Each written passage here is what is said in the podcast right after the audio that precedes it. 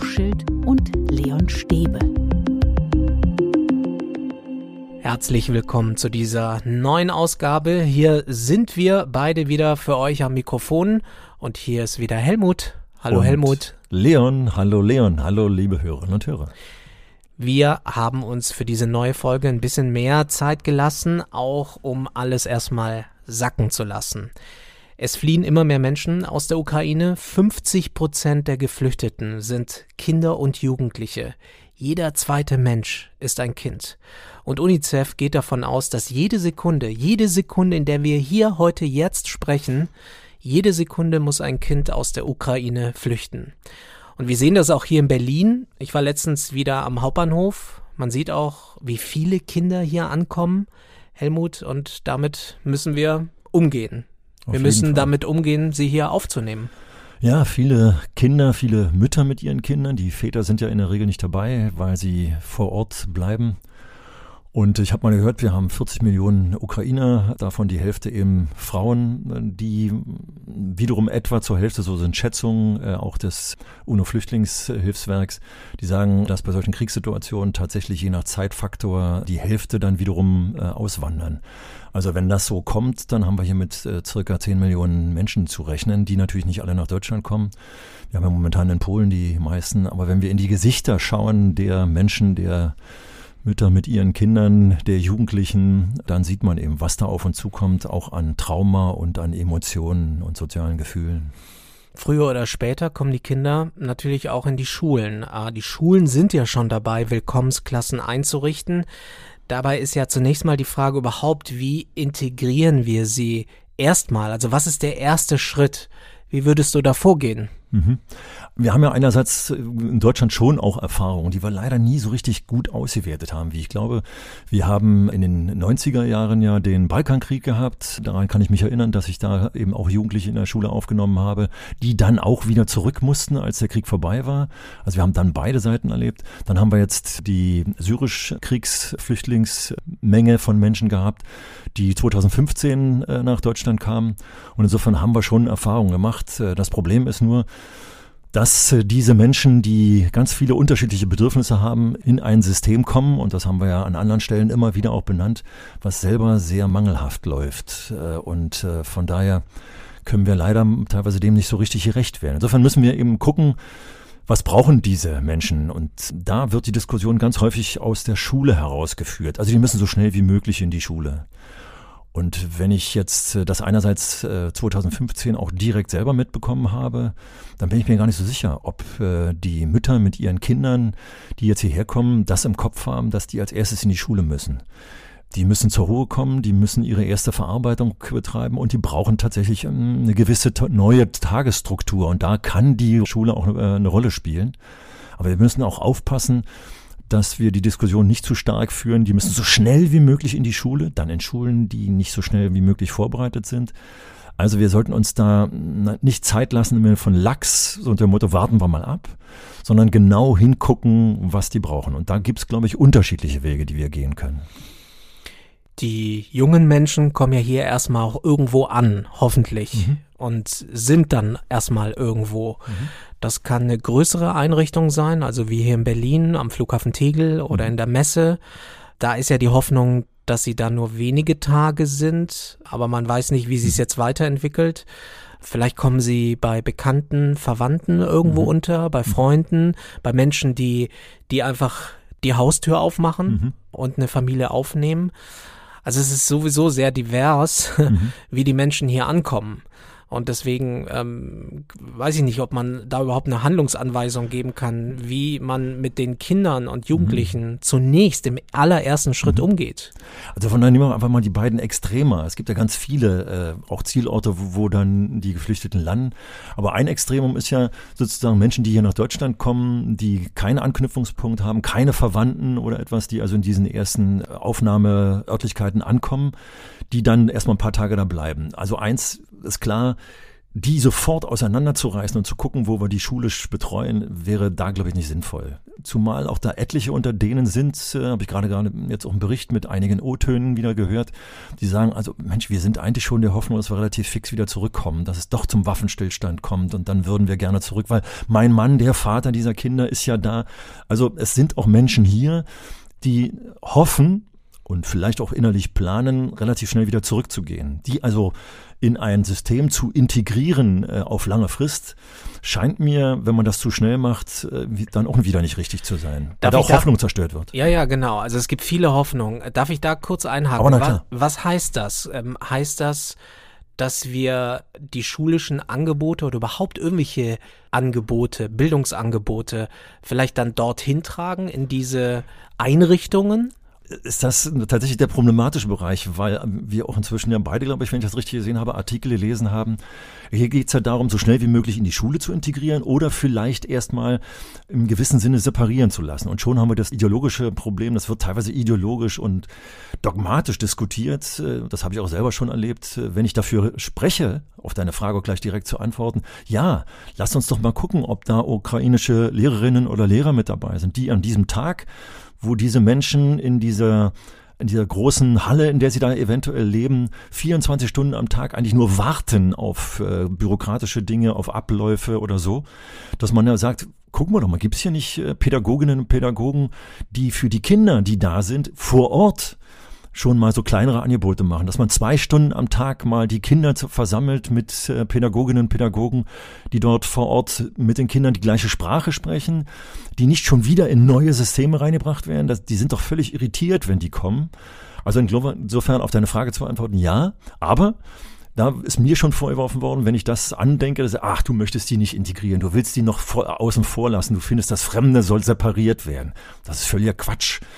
Weil ich denke, man muss eben genau hingucken. Wenn da jemand hofft, gleich zurück zu können und vielleicht sogar Anknüpfungspunkte hat, äh, dann zerstöre ich dem die Hoffnung, wenn ich den mit Macht, mit aller Macht sofort irgendwo in eine Schule integriere, von dem ich sowieso nicht weiß, ob der nicht eventuell dann doch weiterreist in die nächste Stadt oder so. Von daher ja, ich finde, wenn es da äh, Ansätze gibt, dass Menschen dort in dieser Menschenmenge, die dort in den Erstankunftsörtlichkeiten sind, so eine pädagogische Betreuung machen können, also auch die Kinder vielleicht auch spielerisch oder was auch immer betreuen können, dann wäre das unheimlich toll, wenn man das nutzen könnte, weil es auch die ersten, und du hast gefragt, was brauchen die?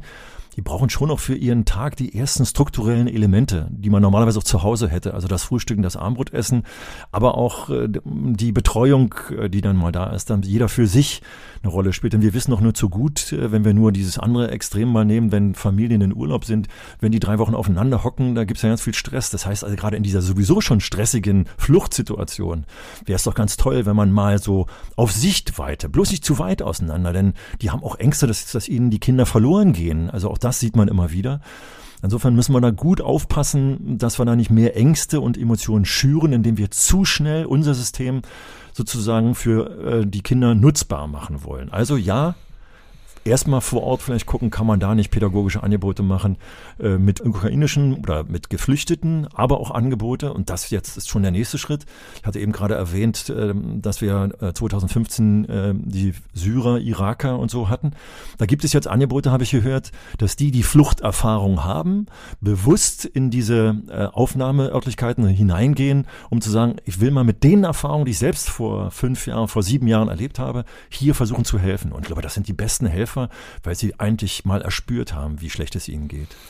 Das ist natürlich super. Oder gehen kann. Weil das matcht das dann natürlich perfekt. Richtig. Also wenn ein Mensch solche Fluchterfahrungen schon mal erlebt hat, ja. geht er ganz anders natürlich an die Sache Richtig. ran und weiß ungefähr, ungefähr, was die Bedürfnisse so mhm. sind. Jetzt ist die Krux dabei, lieber Helmut, dass wir ja nicht wissen, wie lange die Situation jetzt dauert. Das heißt, in einer ersten Phase ist das natürlich eine gute Idee zu schauen, ob es vielleicht möglich ist, da pädagogische Angebote an Ort und Stelle zu machen in diesen Einrichtungen. Wenn es länger dauert, müssen wir uns darauf einstellen, dass auch immer mehr Schulen gefordert sein werden. Auf jeden Fall. Und weil leider, die Kinder, Kinder, und Jugendlichen dann in die Schulen kommen. Und leider müssen wir davon ausgehen, dass ja. zumindestens auch wenn die kriegerischen Aktivitäten, also tatsächlich der Waffeneinsatz vielleicht nicht unbedingt länger dauert, wollen wir hoffen, dass das bald zum Waffenstillstand kommen könnte, müssen wir davon ausgehen, dass die Zerstörungen äh, in der Ukraine so groß sind, äh, dass auch die, die geflüchtet sind, nicht sofort wieder zurück können. Also insofern müssen wir auf jeden Fall mit einem längeren Zeitraum umgehen. Deswegen, als du vorhin die Frage stelltest, hatte ich ja gesagt, zwei extreme äh, genau. Gruppen. Die eine Gruppe war die, die eben nur in, kurzzeitig in so in Erstaufnahmeörtlichkeiten ist und die andere Gruppe, die zum Beispiel Verwandte haben. Nehmen wir an, die kommen in Berlin an und haben Verwandte in Köln oder in Stuttgart oder wo auch immer. Meistens sind es ja städtische Räume dann ist ja völlig klar, dass die wahrscheinlich relativ lange bei den Verwandten bleiben oder im Umfeld der Verwandten sich Wohnungen suchen oder so. Und dann kann man relativ schnell, dann haben die auch so für, äh, ziemlich schnell einen Meldeort. Und äh, habe gerade gelernt, dass äh, innerhalb von 90 Tagen dann Kriegsflüchtlinge äh, sich dann auch äh, melden müssen und dann auch hoffentlich schon einen Ort angesteuert haben, an dem sie längere Zeit leben können. Und dann haben wir eben doch den Ansatzpunkt, sie dann in Schulen äh, zu übergeben. Und dann haben wir genau den Punkt, dass jetzt die in Schulen kommen, bei denen die Schulen ahnen oder wissen vielleicht sogar, die bleiben länger hier. Tja, und wenn sie dann an die Schulen kommen, wie geht dann eine Schule am besten damit um? Du hast ja diese Diskussion schon aufgemacht, also in eine separate Willkommensklasse oder die Kinder so weit wie möglich in die Klasse integrieren, mhm. wenn das geht. Mhm. Was würdest du dazu sagen? Also, das ist sehr, sehr unterschiedlich zu betrachten. Also schauen wir mal als erstes auf die organisatorische Möglichkeit einer Schule an. Also heute zum Beispiel habe ich nochmal Kontakt mit einer Schulleiterin gehabt, äh, von deren Schule ich gelesen habe, dass sie zum Beispiel zwei Stunden am Tag die Neuankömmlinge zusammenfassen in einer Lerngruppe, die Deutsch und Englisch lernen. Also die gehen sofort davon aus, geht gar nicht nur um Deutsch, also um die Sprache dieses Landes, in dem sie jetzt gelandet sind, sondern auch als Englisch, als Brückensprache, davon ausgehend, dass das Schulsystem in der Ukraine relativ gut funktioniert und dort auch Englisch in der Regel mindestens als zweite Fremdsprache unterrichtet wird. Also finde ich toll, dass die nicht nur gleich, nicht nur unbedingt auf Deutsch reagieren, sondern gleich auch mit Englisch reagieren. Den Rest der Zeit außer zwei Stunden am Tag, gehen die dann in die Lerngruppen rein. Das sind in dieser Schule jahrgangsübergreifende Lerngruppen, insofern schon sehr flexibel und offen. Aber die Schulleiterin sagte mir auch ganz klar, wir haben gar keine Räume für Willkommensklassen. Also wir müssen sie integrieren.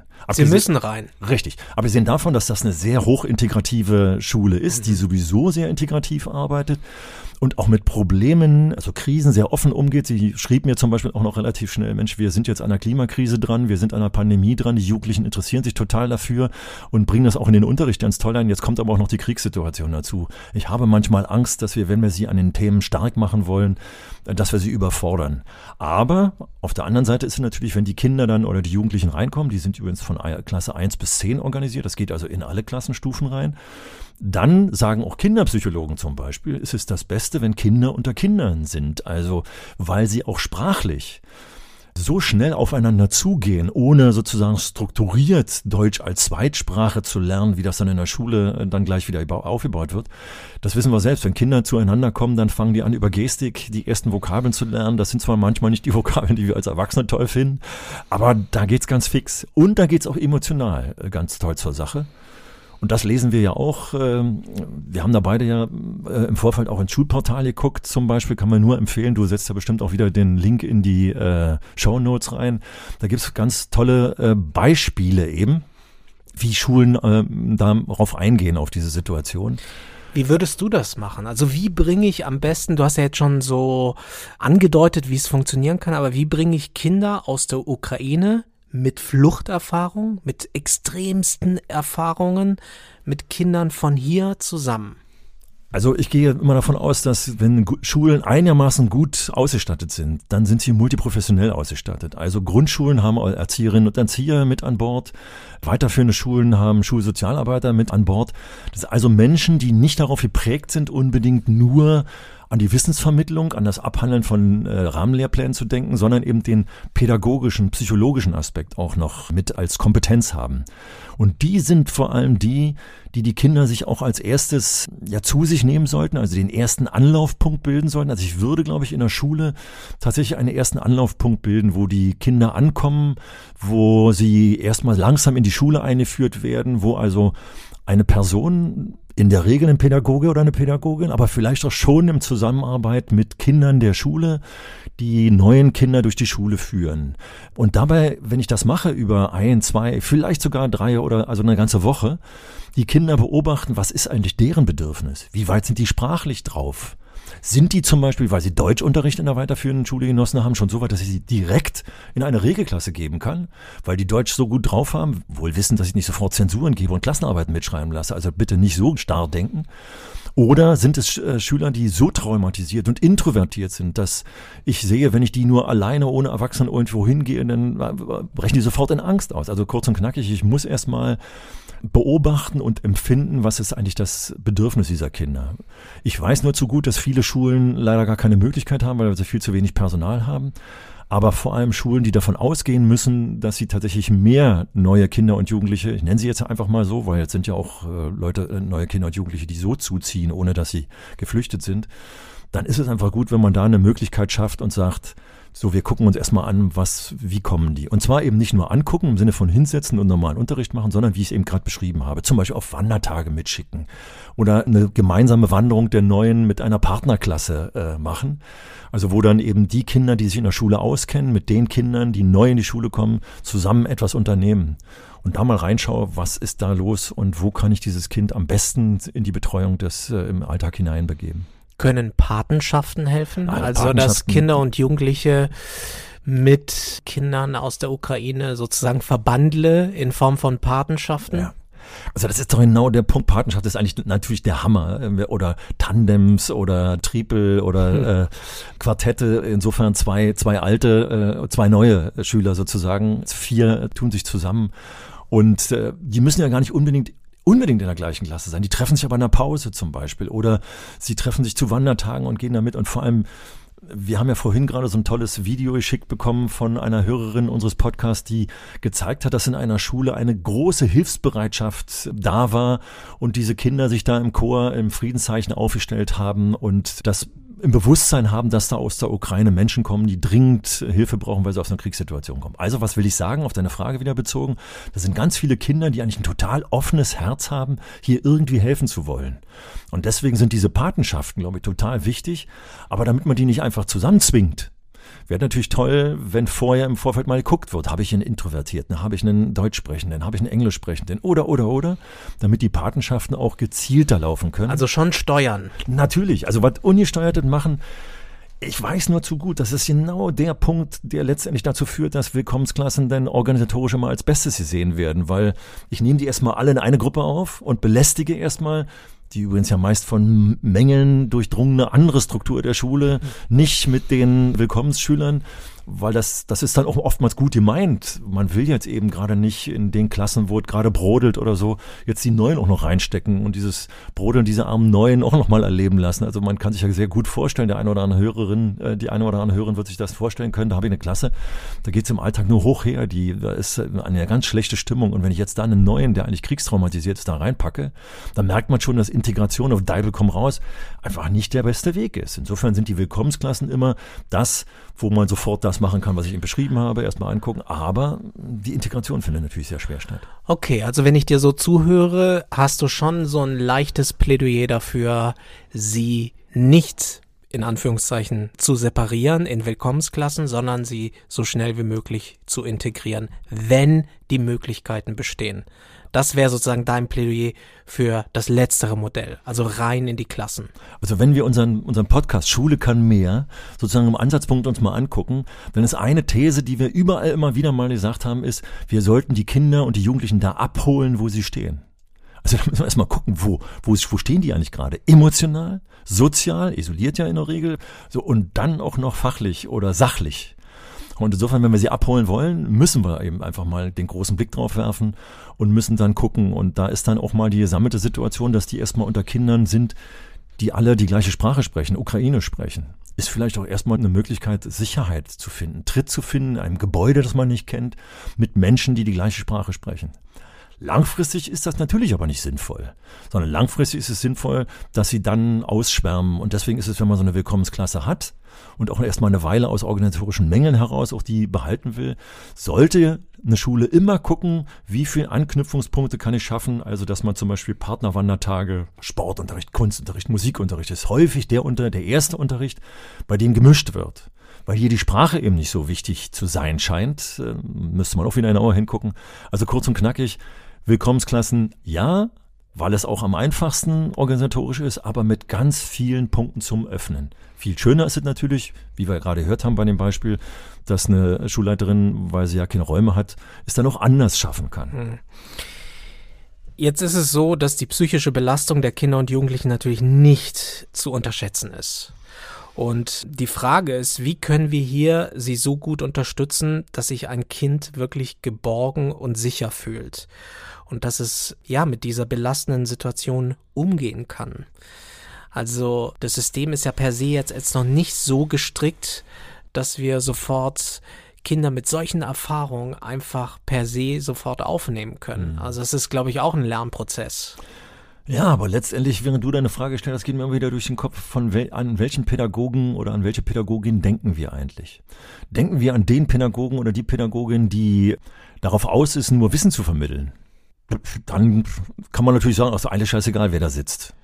Aber die will die, die dritte Mendelsche Regel ja, an den Mann oder an die Frau bringen. Ja, aber das, was, was wir ja auch in unserem Podcast, glaube ich, in 95 Folgen äh, gut äh, schon geklärt haben, das wird nicht klappen, wenn dieses Kind oder dieser Jugendliche erstens fachlich gar keinen Anknüpfungspunkt für die Mendelsche Regel hat aber wenn es auch, oder zum anderen, wenn es sprachlich oder vor allem, wenn es emotional überhaupt nicht in der Lage ist, weil es gerade den, den letzten Videocall mit seinem Vater, der unter Bombenalarm in der Ukraine ist, geführt hat, der hat doch ja keinen offenen Kopf äh, für die Mendelschen Regeln. Vielleicht, vielleicht ist er aber auch gerne abgelenkt. Also wenn, du merkst schon wieder, ich glaube, das Wichtigste ist, dass äh, flexibel gehandelt wird. Und jetzt kommt der andere Pädagoge, den ich eigentlich äh, schildern wollte, nicht der nur auf Wissensvermittlung aus ist, sondern die Pädagoginnen und Pädagogen, die alle Säulen des menschlichen Daseins, also nicht nur die kognitive Säule mit Wissen zu füllen, sondern eben die emotional-soziale Säule auch sehen, dann ist es ganz wichtig, dass die Pädagogin, die Guten, die machen sowieso jeden Tag, weil ja da auch andere Menschen aus Krisensituationen, die Gewalt zu Hause erfahren haben,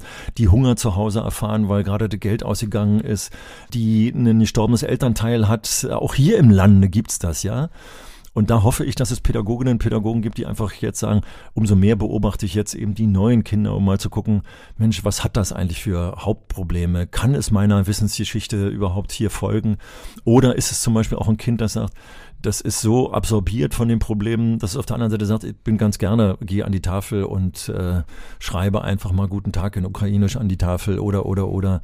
Also es gibt ja die unterschiedlichsten Menschen. Und da muss ich eben hingucken und muss dann reagieren, wie das Kind das braucht. Und es wird einfach dezentral organisiert. Also da sozusagen irgendwie so ein Maggi-Rezept rauszunehmen für alle, das wird in dem Fall nicht funktionieren. Du hast mir vorhin von einer Geschichte erzählt, dass die Kinder und Jugendliche oder einige vielleicht sogar auch Kontakt haben, virtuell, online, über Videokonferenzen zu ihren, in Anführungszeichen, alten Lehrkräften mhm. aus der Ukraine. Ne? Ja. Und das kriegt man natürlich nur mit, wenn man den Kindern zuhört, wenn man ihnen die Möglichkeit bietet. Also hier wurde davon gesprochen tatsächlich, dass ein ukrainischer Lehrer, der ins Baltikum, weiß ich nicht, ob er geflüchtet ist oder sowieso da arbeitet, keine Ahnung, auf jeden Fall der im Baltikum, äh, ohne gerade mit dem Krieg direkt konfrontiert zu sein, sitzt und der hier nach Deutschland in eine Schule hineingefunkt hat, über Bekannte, über äh, Gespräche und hat gesagt, übrigens, ich sitze hier, ich könnte Online-Unterricht für äh, ukrainische, ukrainisch sprechende Jugendliche oder Kinder anbieten. Und das wäre natürlich ein Hammer, wenn ich jetzt zum Beispiel Kontakt mit dem aufnehme. Ich vermute mal, dass der Englisch kann, wenn er da im Baltikum, also im Ausland irgendwo auch arbeitet, als Lehrer, als Schulleiter. In dem Fall war es, glaube ich, der Schulleiter. Und sage, was haben Sie denn, was können Sie denn anbieten? Und dann zu überlegen, und jetzt kommt's wieder. Und da sind wir wieder bei Schule kann mehr. Ich muss mal kurz einen Schlenker machen habe so einen Hals, weil ich gestern erfahren habe, dass im kommenden Schuljahr Berliner Schulen nur zu 95 Prozent ausgestattet werden. Das ist eigentlich zum, ich sag's mal wieder deutlich, zum Kotzen, dass wir hier gerade beide da überlegen, wie man mit so einer Krisensituation umgeht, obwohl also die Schulen hier mit Mängeln arbeiten müssen. Trotzdem, jetzt komme ich sofort wieder zurück zum, zu dem Schulleiter, der da zum Beispiel mit dem ukrainischen Lehrer telefoniert, dass ich gucke, Ich könnte mich natürlich jetzt ergießen in Jammerei, in Ärger und könnte sagen, verdammte Scheiße, die wir ja nicht mal vernünftig ausgestattet. Wir haben hier Mangel an Personal. Es wird sogar, höre ich gerade im Berliner Senat, gespart im Schulbereich beim neuen Haushalt und, und, also meckern.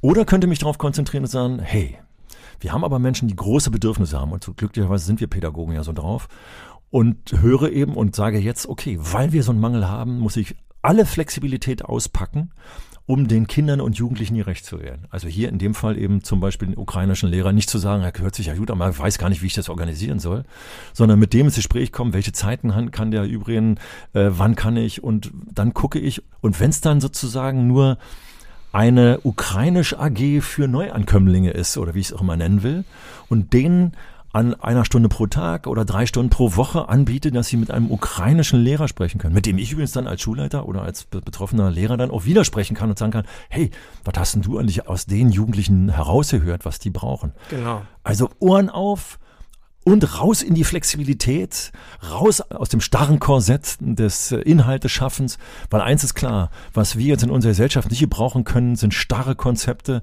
weil wir merken ja, wir haben gerade im letzten Podcast nochmal drüber gesprochen, wie einiges sich um 180 Grad auch an Einstellungen dreht, ob das Rüstungspolitik oder oder oder ist. Verdammt und zugenäht, komm jetzt Leute, gerade wenn es euch so auf den Keks geht, äh, dass ihr unter starkem Druck steht, entlastet euch davon dem Druck und sagt, dass wir jetzt hier Inhalte schaffen bei den Menschen Quatsch und dann auch noch mit zusätzlichen Neuankömmlingen, das schaffen wir doch sowieso nicht. Jetzt gucken wir mal, was diese Menschen brauchen, um sie fit für die Zukunft zu machen, die ja völlig offen ist, die Zukunft. Und dabei dürfen wir natürlich nicht die Kinder und Jugendlichen vergessen, die hier schon leben, die hier schon im Schulsystem sind. Ja. ja. Die haben natürlich auch noch Bedürfnisse. Und deswegen ist ja gut, dass du das auch nochmal ansprichst, dass wir natürlich aufpassen müssen. Also gerade auch diese, da komme ich wieder zurück zu deiner ersten Frage, was brauchen eigentlich die Menschen? Die, die brauchen natürlich auch verlässliche Strukturen. Und die kennen auch aus der ukrainischen Schule verlässliche Schulstrukturen. Auch da gibt's Unterrichtszeiten und Pausenzeiten. Das heißt ja nicht, wenn ich hier sage, wir müssen Flexibilität zeigen, dass wir alle über Bord werfen, sondern wir müssen gucken, wie wir mit den Strukturen, die wir haben, die verlässlich sind, die oftmals auch positiv sind, die Rituale, die wir haben, zum Beispiel, die Begrüßungsrituale und, und, und, dass wir die alle auch nutzen, um für die Menschen, die völlig äh, irritiert und vielleicht sogar im Moment orientierungslos hierher kommen, denen Angebote zu machen. Und die Angebote können nur sein, auf der einen Seite die Strukturen, die wir haben, zu öffnen, und nutzbar zu machen und auf der anderen Seite sie flexibel zu öffnen. Also zu gucken, was brauchen die Kinder. Und da hast du natürlich völlig recht, dass wir aufpassen müssen, dass wir, wenn wir jetzt die ganze Zeit auf die Geflüchteten schauen, nicht die anderen äh, vergessen. Aber ich glaube, das ist im Alltag sowieso nicht so gefährlich, dass die im Alltag normalen, in Anführungsstrichen, vergessen werden. Auf dem deutschen Schulportal, da waren tolle Beispiele und Ideen und da ist zum Beispiel eine Gemeinschaftsschule in Jena, in Thüringen, da haben die Lehrkräfte gemeinsam mit den Schülerinnen und Schülern Empfehlungen formuliert, wie sie jetzt mit der Situation umgehen wollen. Und das war schon sehr souverän, dass sie da so fünf, sechs Punkte aufgeschrieben haben. So, das nehmen wir uns jetzt mal vor. Mhm. Das nehmen wir uns jetzt vor. Also unter anderem zum Beispiel, dass die Schülersprecherinnen die Bitte haben, dass für die Klassen ihre Schule weiterhin ein real und auch emotional sicherer Ort bleibt und wir, wie Sie schreiben, über die wichtigen Dinge sprechen. Alle sollten den Raum haben für Gespräche, wenn Einzelne oder Klassen dies erkennbar wünschen. Und Leon, das ist ja fast schon ein Teaser für unseren nächsten Podcast, den wir dann zum Thema, wie schaffe ich einen sicheren Raum in diesen schwierigen Zeiten schaffen, weil genau das, was die Schülerinnen und Schüler fordern. Und da hört man natürlich bei den Forderungen raus, dass das eine Schule ist, ist ja eine Gemeinschaftsschule, äh, die offensichtlich schon sowieso ein sehr vertrauensvolles, offenes, respektvolles äh, Lernklima haben, dass die Jugendlichen jetzt einfach tatsächlich ein Bewusstsein für dieses Lernklima haben und sagen, hey, für die Neuen, die jetzt da kommen, sollten wir dieses Lernklima nutzbar machen. Wenn Sie sagen, dass das nochmal total wichtig ist, ist ja auch einer dieser Punkte, dass wir respektvoll und akzeptierend mit den Emotionen der Ankommenden umgehen, weil wir ja auch respektvoll ist sowieso, ist, aber wir haben beim letzten Mal drüber gesprochen, wie ist es jetzt eigentlich mit jemandem, der eine Erfahrung gemacht hat, mit der wir gar nicht umgehen können, der plötzlich jetzt hier kommt als Geflüchteter und sagt, die Russen haben schon recht, dass sie uns angegriffen haben. Puh, ich muss sie erstmal akzeptieren. und respektvoll damit umgehen. Ich will gar nicht weiter einsteigen in diese gegensätzlichen Punkte, die da auf uns zukommen. Aber dass wir das respektvoll machen. Und das Schöne ist, dass die ja zum Beispiel gleich als ersten Punkt geschrieben haben, dass es auf Wunsch der Jugendlichen und der Kinder Gesprächsangebote geben muss. Also im Gespräch bleiben. Und das scheint wohl sehr zentral an dieser Schule zu sein. Und wenn das Jugendliche wünschen, dass auf allen Ebenen, also auch mit Lehrern, mit Eltern, äh, Gespräche geführt werden, dann merkt man, dass es eben kein Gegeneinander und wir müssen doch leider, liebe Zuhörerinnen und Hörer, das kennt ihr doch auch. In Schulen, wo der Frust so dick drin ist, ist man oftmals in so eine Frontsituation gekommen. Also mit, man als Lehrkraft sagt, die Schüler sind meine Gegner, die wollen mich nur über den Tisch ziehen. Deswegen ist es so wichtig, an diesem Schulklima zu arbeiten. Da werden wir beim nächsten Podcast ja dann ziemlich sicher nochmal drauf eingehen. Es geht darum, wie wir die Fragen zum Krieg, zum Thema Krieg angemessen im Unterricht besprechen. Das haben diese Schülerinnen und Schüler auch benannt. Und dann heißt es, die Krise und die Emotionen dürfen nicht, dürfen nicht zum bestimmenden Thema eines ganzen Tages werden. Okay Unsere Schülerinnen brauchen immer wieder Abstand, körperliche und geistige Bewegung, Erfahrungen erfolgreichen Handelns und Lernens und auch Lachen, wenn es passt. Ich hatte beim letzten Podcast dieses Beispiel gebracht, dass da in seiner Radiosendung gesagt wurde, so jetzt raus in die Sonne, obwohl vorher der Krieg thematisiert wurde. Das wäre etwa hier dasselbe. Und wenn du jetzt Lachen und Bewegung genannt hast, auch übrigens als Forderung aus der Schule, dann knüpft das an dem an, was ich vorhin gesagt habe, dass gerade Sportunterricht, Musikunterricht, Kunstunterricht, also die kreativen Anteile, so wichtig sind, bei denen es eben nicht in erster Stelle an, ähm, um kognitive Anteile geht, sondern um Anteile, die der Körper ganz dringend braucht, um sich auch zu entlasten zu können oder sich darstellen zu können. Also ihr könnt mir vorstellen, dass die Bilder von den geflüchteten Kindern und Jugendlichen so aussagekräftig sind, wenn ich ein offenes Thema stelle, dass ich da unheimlich toll daran anknüpfen kann, sowohl thematisch, inhaltlich im Unterricht, als auch emotional, um sozial einiges zu thematisieren.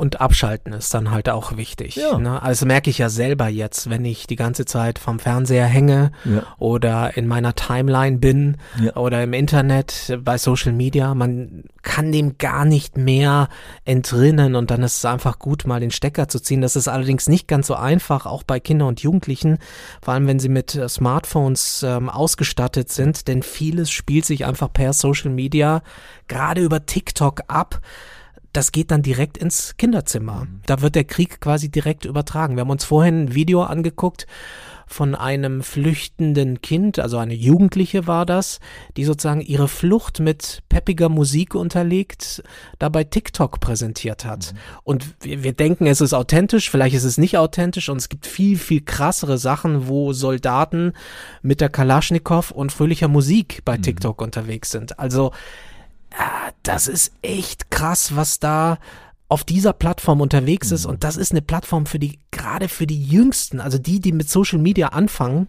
das sind Teenies. Und die bekommen den Krieg Freihaus direkt auf das Handy. Und da hast du ja in deiner Frage jetzt diesen absoluten Gegensatz auch gleich gebracht. Du hast auf der einen Seite angefangen damit zu sagen, wie schalten wir am besten ab? Und eigentlich will ein Jugendlicher abschalten, indem er in TikTok reingeht und plötzlich kommt da ein Mann aus der Ukraine mit der Kalaschnikow in der Hand und dem lustigsten Titel im Hintergrund äh, und erzählt, äh, welche Schusssalven er mit seiner Kalaschnikow abgibt. Also ist Abschalten. Pff, Insofern müssen wir da auch eine gute Struktur in Schulen schaffen, dass wir hier mal tatsächlich wirklich abschalten können. Also da ist dann eben der Sportunterricht vor allem äh, oder der Musikunterricht. Äh, ich muss jetzt nicht unbedingt die ukrainische äh, Nationalhymne in, an jedem Tag thematisieren. Ich finde das gut, wenn man das thematisiert und wenn man auch mal den Text sich anschaut und so eine Sachen. Aber umgekehrt muss ich eben auch einfach mal danach tanzen können. Also so wie wir im letzten Podcast kurz über den Karneval auch gesprochen haben, dass der beides haben kann und wie auch ganz bewusst. Das Einzige, was ich als Gefahr sehe, ist eben, dass die eine oder andere Lehrkraft uns missversteht und sagt, deswegen mache ich jetzt stinknormalen Unterricht und äh, werde den Druck, der aber mit stinknormalen Unterricht auch läuft, also die Klassenarbeiten und, und, und immer mitlaufen lassen. Und ich glaube, zusätzlichen Druck kann man nun jetzt überhaupt nicht gebrauchen in der Situation, sondern ich muss auch meinen, ich sag's nochmal, stinknormalen Unterricht, also den lehrplanorientierten Unterricht, muss ich das dann auch mal ein bisschen schon auch flexibel anpassen an das, was hier läuft. Und da kann ich nur noch mal sagen, weil wir gerade beim Stichwort Lehrplan sind, das ist mir, liegt mir da schon noch mal am Herzen. Deswegen ist es so viel besser, das, was thematisch jetzt sozusagen in der Landschaft hier rumliegt, an Klimakrisenthemen, an Pandemie-Themen, an Kriegsthemen, das lieber projektartig aufzuarbeiten und dann in den Rahmenlehrplan reinzugucken und zu sagen, wo knüpft das eigentlich an? Dann merke ich nämlich, wenn ich das so mache, übrigens Interessen geleitet, sehr individuell geleitet und, und, und, dann bin ich viel besser dran, als wenn ich diesen Lehrplan nach dem Buch abarbeiten will. Also es ist natürlich eine Herausforderung für die Lehrkräfte jetzt. Ja, für, aber jetzt, nur für die, nur für die, die immer noch so, so naja, arbeiten, nur zum Abarbeiten. Naja, also ich meine, mm, zum Beispiel das, was ich jetzt gerade zu TikTok gesagt habe, das ist ja ein relativ neues Phänomen. Das haben wir jetzt in den letzten Wochen gelernt, was da bei TikTok los ist. Das ist der erste Krieg, der über Social Media mit ausgetragen wird. Einer Plattform, die die Jugendlichen sozusagen frei Haus zu Hause auf dem Handy haben. Mhm bin mir nicht ganz sicher, ob alle Lehrkräfte das so auf dem Schirm haben.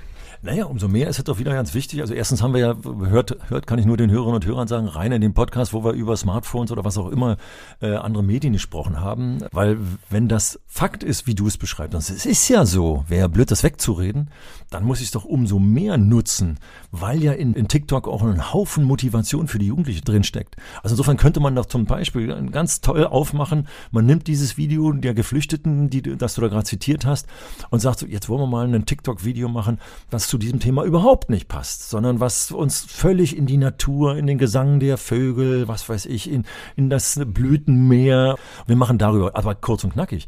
TikTok dann zu nutzen und denen auch klar zu machen, es gibt nicht nur die Influencerinnen oder die Kriegs-TikToks-Videos, sondern wir können auch Videos erstellen. Dann können die viel bewusster damit umgehen. Also und übrigens auch dann die Kompetenzen nutzen. Also wenn ich als Lehrkraft, und das habe ich ja ansatzweise vor allem in der Ausbildung dann gemacht, wenn ich mitkriegte, dass meine Lehramtsanwärterinnen und Lehramtsanwärter im IT-Bereich viel fitter waren als ich, dann habe ich doch denen die Kompetenz übergeben und habe gesagt, macht, macht mal die Präsentation mit dem Werkzeug, das kann ich gar nicht so.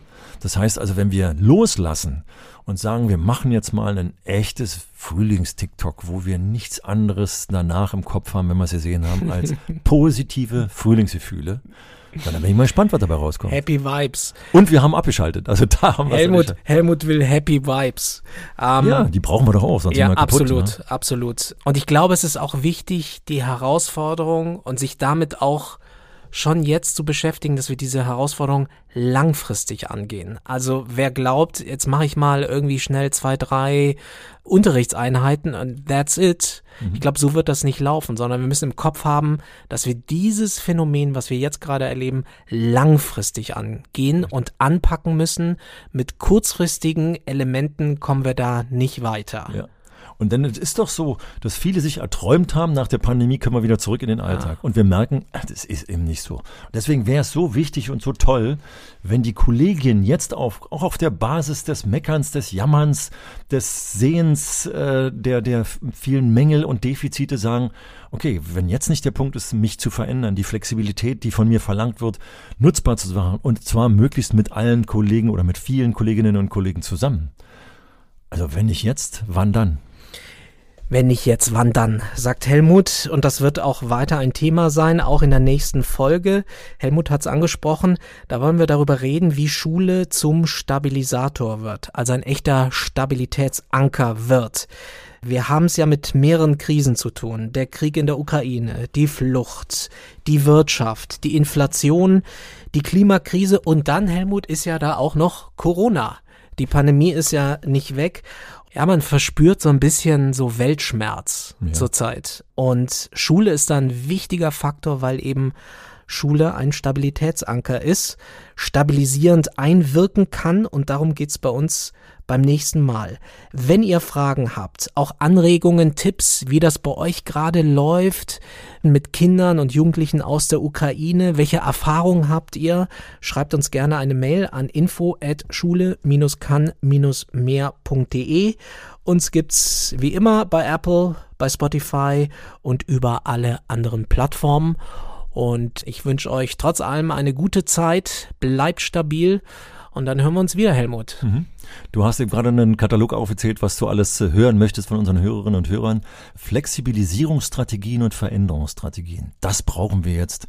Und das auf der Basis des positiven Denkens. Viel Erfolg dabei. Bleibt positiv, Leute. Bis zum nächsten Mal. Ich freue mich drauf.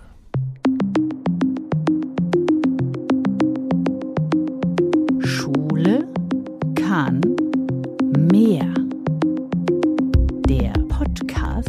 von Helmut Hochschild und Leon Stäbe.